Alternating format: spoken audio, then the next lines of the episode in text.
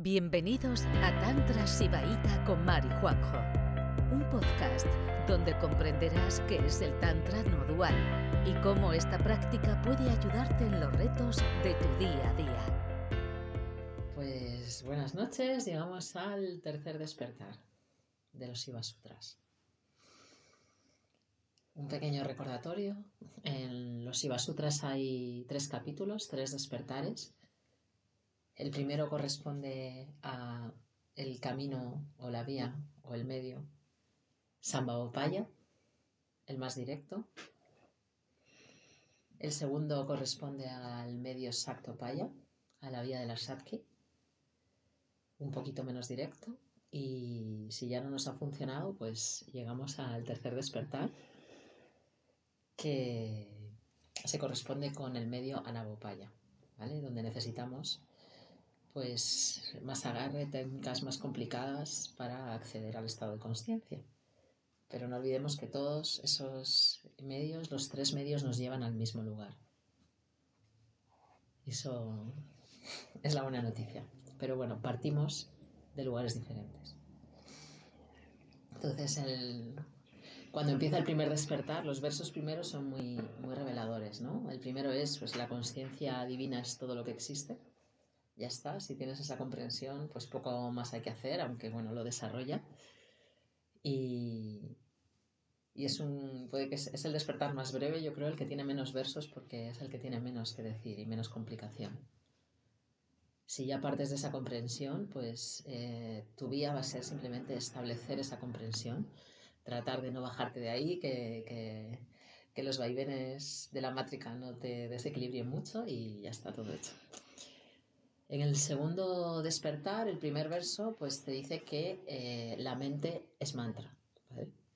Entonces, aunque estamos en un estado menos estable, igual la comprensión eh, esa eh, básica y directa la hemos perdido, pero nuestra mente es mantra, ¿vale? Ya vimos como mantra no es, es recitado de Ramyoho Rengekyo y todos esos, Namyoho Rengekyo y estas repeticiones, sino que mantra es algo diferente, que ya estuvimos viendo, pues que no lo haya visto, pues puede ir a, los capítulos anteriores, a los vídeos de, sobre el segundo despertar y enterarse un poco qué quiere decir eso de la mente es mantra.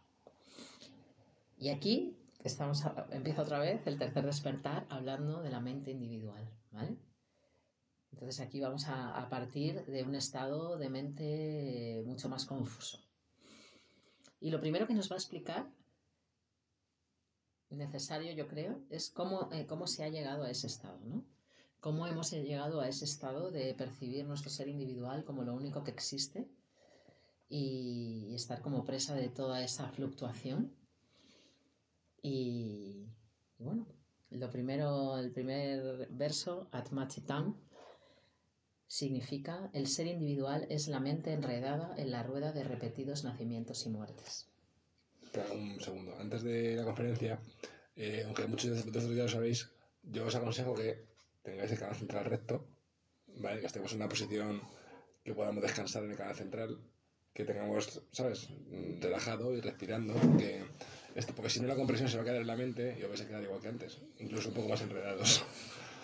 Entonces, esto es una transmisión directa y si podéis estar, bueno, pues bien colocados, pues mejor. Sí, cuando accedemos a este tipo de conocimiento es el cuerpo entero el que lo recibe. El cuerpo entero conectado a la conciencia. Entonces, bueno, si podemos estar en una postura que favorezca como que toda esa información nos llegue de una manera más equilibrada y más armónica, pues, y, y más variada, no solo a través de la comprensión intelectual, pues mucho mejor. ¿Vale? Entonces, ¿qué quiere decir? Pues primero nos va a explicar cómo, cómo hemos llegado a esto, o sea, cómo me he metido en este lío del samsara, de estar aquí repitiendo curso una y otra vez, además de una manera muy incierta, porque aquí te va a explicar cómo, cómo, cómo se transmigra, o sea, cómo ocurre esa transmigración cuando estamos en ese estado, ¿no? Y vamos a ver que, que es bastante azarosa.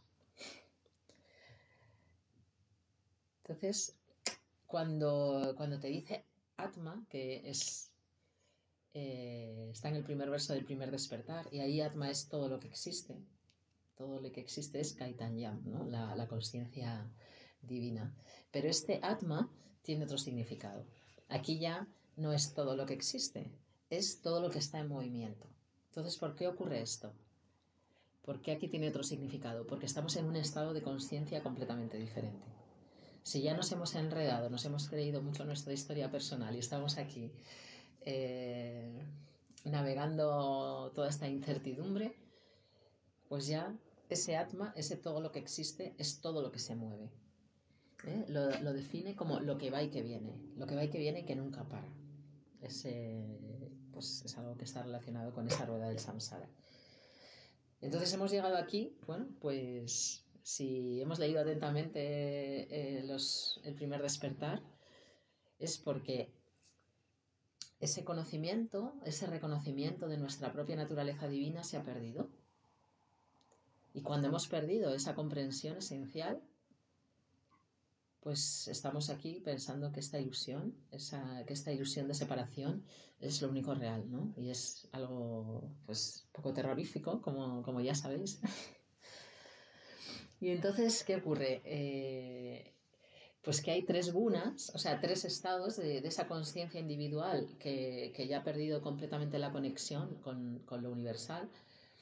Eh, está todo el rato en tres estados que le llaman los tres gunas, el estado sattva, el estado, el estado rajas y el estado tamas. Quien ha leído un poquito de, o sabe un poquito de Ayurveda, también se habla bastante de, de estos conceptos. Estos conceptos están también en el Advaita Vedanta y en los, eh, bueno, los textos que tienen como, como origen de sabiduría los Vedas. Entonces, el estado sattva es el estado más purificado, o sea que cualquier persona, aunque esté completamente desconocida de una vida espiritual, completamente apartada de la conciencia, tiene momentos donde su mente, dentro de estar separada, está purificada. O sea, dentro de estar contracturada con los objetos de conciencia, está purificada.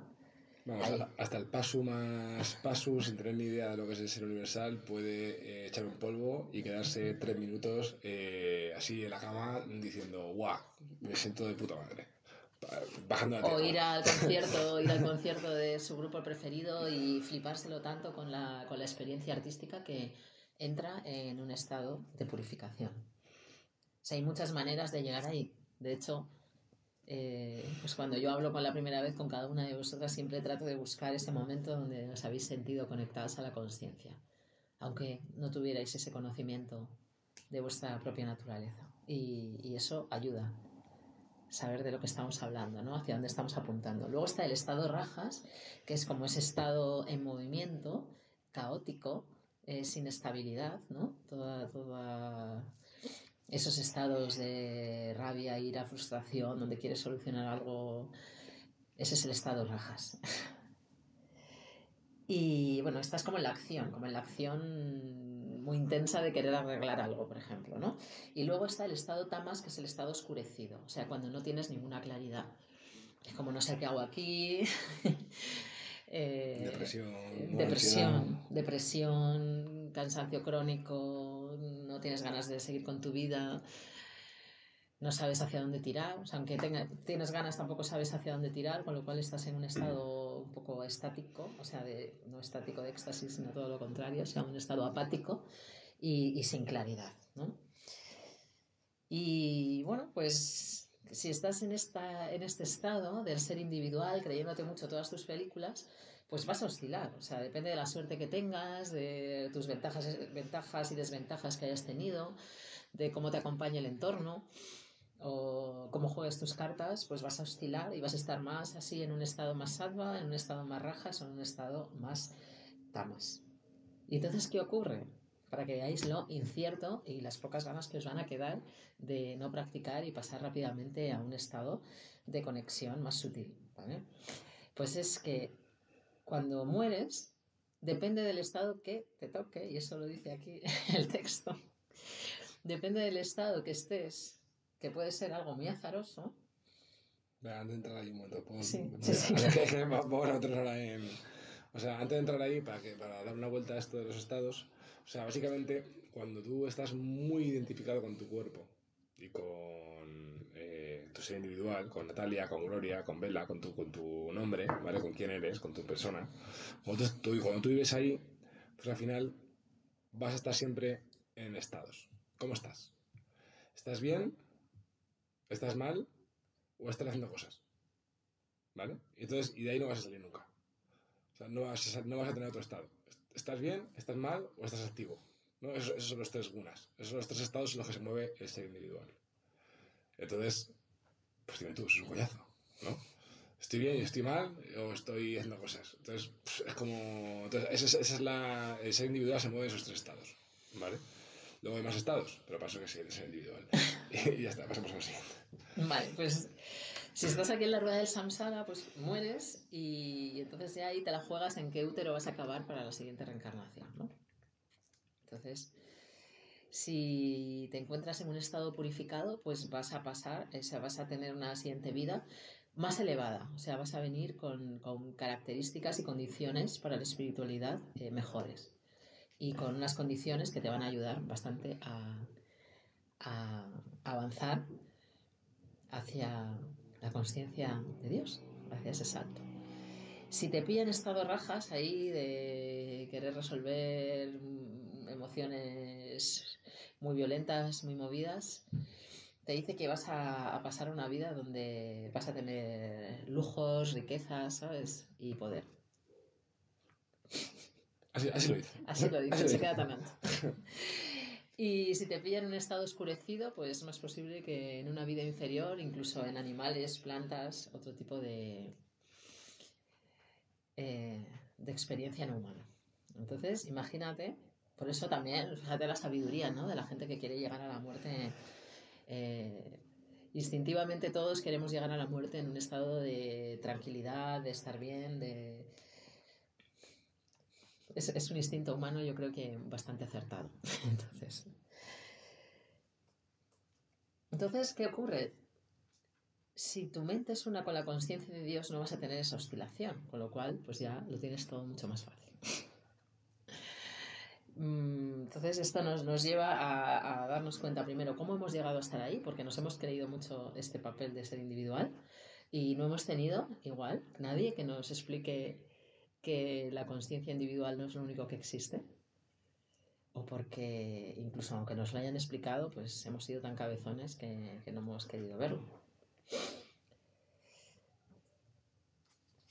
Entonces, este ser, cuando empieza, cuando empieza este eh, capítulo mm, de tercer despertar, es el estado del que estamos hablando, ¿vale? No hay que olvidarlo, porque cosas que se dicen en otros, en otros eh, despertares parecen súper contradictorias con lo que se dice aquí, pero es que estamos hablando de un estado humano, un estado de la mente completamente diferente, ¿vale? Eso ya aviso para, para que no haya líos, ¿no? Por eso ese atma, que es todo lo que existe en el verso 1 del primer despertar, aquí es lo que está muy movido, lo que está en, const en constante oscilación y rodando de útero en útero. Entonces, partimos de un sitio muy diferente. Entonces, ¿qué ocurre, no? ¿Qué ocurre a este ser individual que, que se ha hecho uno con la mente limitada y está ahí metido en toda la impresión del mundo, sus líos, sus placeres, sus oscilaciones y, y, y demás jaleos de la mátrica? Lo siguiente que te dice es Hanan Banda.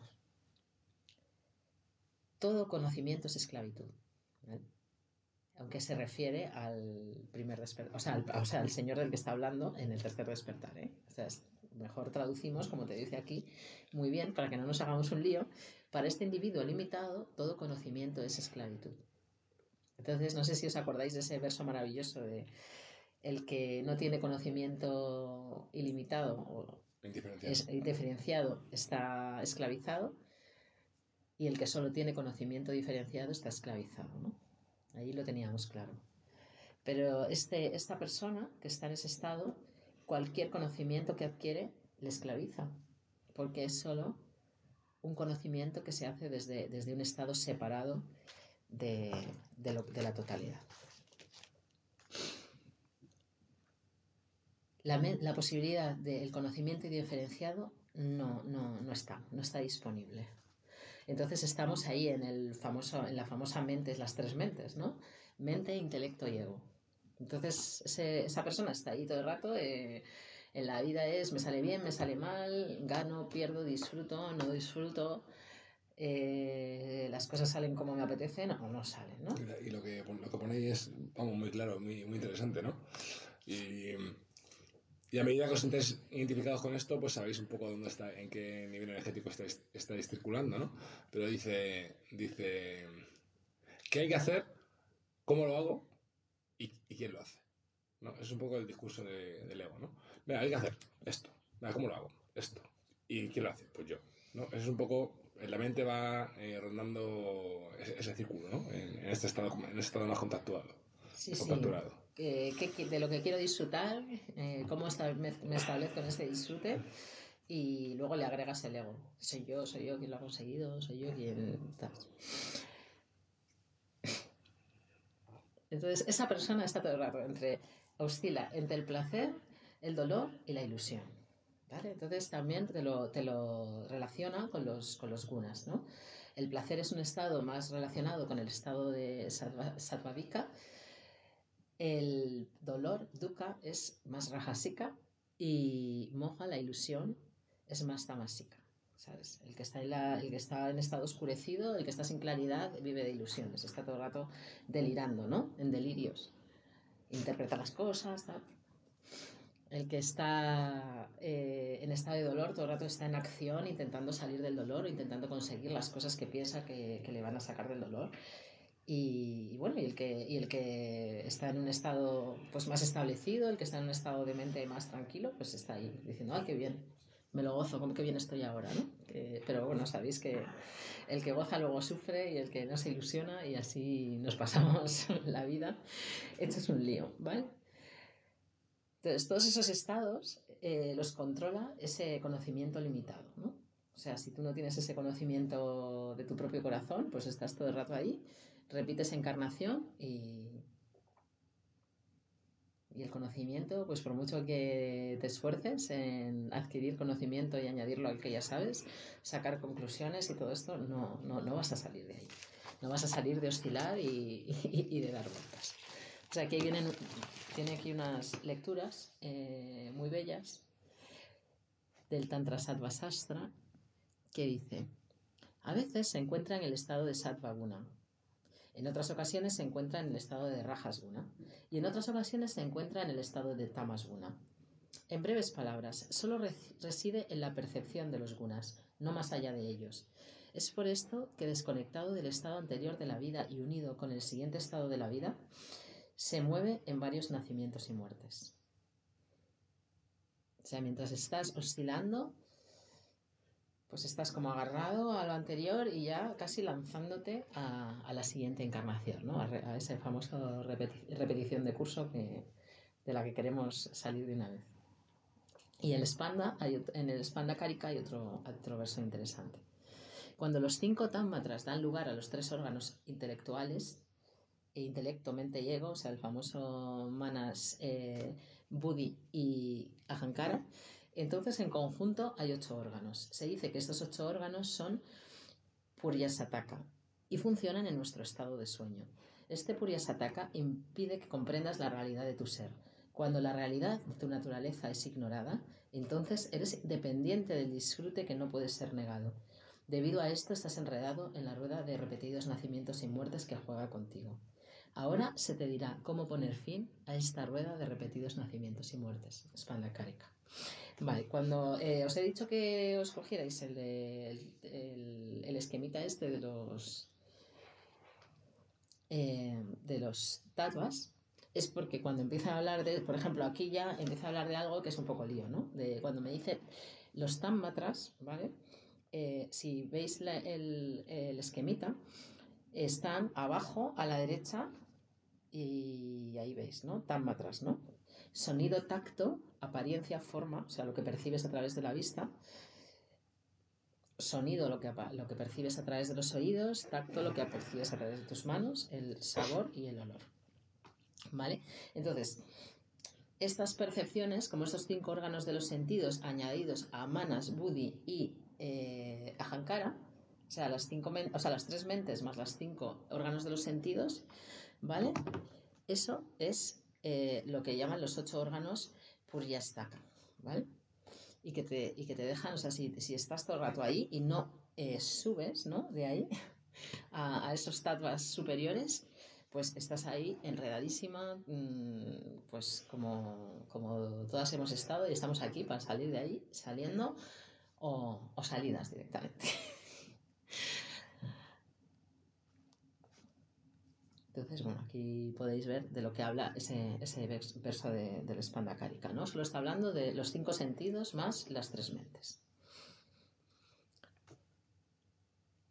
Hasta ahí bien. Yo quiero decir algo de esto. Genial. Aquí hay, aquí, fíjate, hay una... Siempre te habla, como en cuatro o cinco ocasiones, te habla de eh, que la experiencia individual está saturada por las impresiones sensoriales saturada por las impresiones sensoriales y extremadamente apegada al deseo, al deseo sensorial. ¿Vale? Entonces aquí te dice... ¿Qué, es lo que has leído ahora? ¿El, el o lo de los, lo de los tamatras? Que no puede, que no puede ser negado. ah, sí, el placer que no, sí. Cuando la realidad de tu naturaleza es ignorada, entonces eres dependiente del disfrute que no puede ser claro, negado. O sea, digamos que lo que hace la mátrica, la mátrica o la conciencia contigo, es una especie de lo siguiente.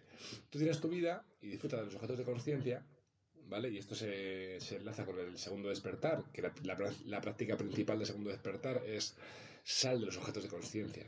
No te dejes atrapar por la energía de los objetos de conciencia. Quédate en un estado neutro, quédate en un espacio vacío. Pero si tú estás todo el rato eh, apegado al placer de los objetos de conciencia, entonces cuando mueres, la mátrica dice, ok, tú quieres seguir disfrutando de los objetos de conciencia y no tienes huevos salir de ahí. O sea, o sea, digamos que no quieres reconocer que tú ya eres todo lo que eres por el hecho de existir. O sea, y que, y que, y que y que la sensación de ti mismo omnipotente y omnisciente es mucho más grande que estar jugando con los objetos de conciencia, tú no quieres abandonar los objetos de conciencia, pues sigue jugando con los objetos de conciencia.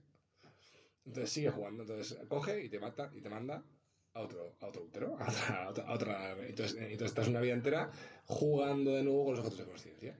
Entonces llegas a la muerte, sigues jugando con los objetos de conciencia, apegado al placer y al entretenimiento de los objetos de conciencia, y mueres y te dice, ¿sigues con los objetos de conciencia? Pues sigue jugando con los objetos de conciencia. Te da un poco lo que tú quieres, o sea, lo, que, lo que tú vas queriendo, ¿no? Entonces, para, para reconocer la propia naturaleza y salir de esa persecución incansable de objetos de conciencia, que digo, un objeto de conciencia puede ser, eh, puede ser una persona, puede ser un chocolate, puede ser tal, ¿no? Pues hay que salir de esa de esa persecución, persecución de, los, objetos de conciencia. Ahora, siempre decimos que el Tantra es una vía no renunciatoria, y esas prácticas parecen bastante renunciatorias. En plan, no, no, te, no te vayas hacia nada porque entonces eh, la mátrica, no sé qué.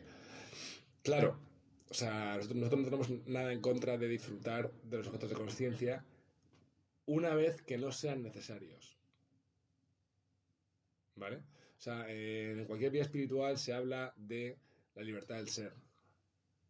No podemos tener la libertad completa del ser si estamos apegados a cualquier objeto de conciencia. Siempre tiene que haber una neutralidad a la hora de disfrutar de un objeto de conciencia. Es decir, puedo disfrutar de ello o puedo no disfrutar de ello. No necesito disfrutar de ello. Y por eso nosotros, eh, seres humanos individuales que estamos apegados al disfrute constante de objetos de conciencia, muchas veces tenemos que hacer un ayuno de objetos de conciencia o un ayuno de los objetos de conciencia que más nos gustan para adquirir esa libertad intrínseca del ser. Esa es la, eso es lo más...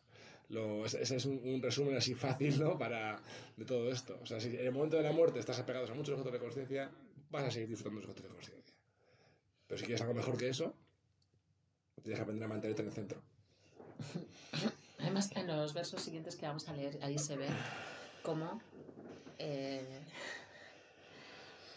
bueno, como esos tatuas inferiores pueden ser también incluidos en, un estado de conciencia pleno. De hecho, si se excluyeran, pues un poco duales sí que no estarían. Gracias por escucharnos. Volveremos pronto con otro episodio de Juan y Mar, un podcast de Tantra Sibaita.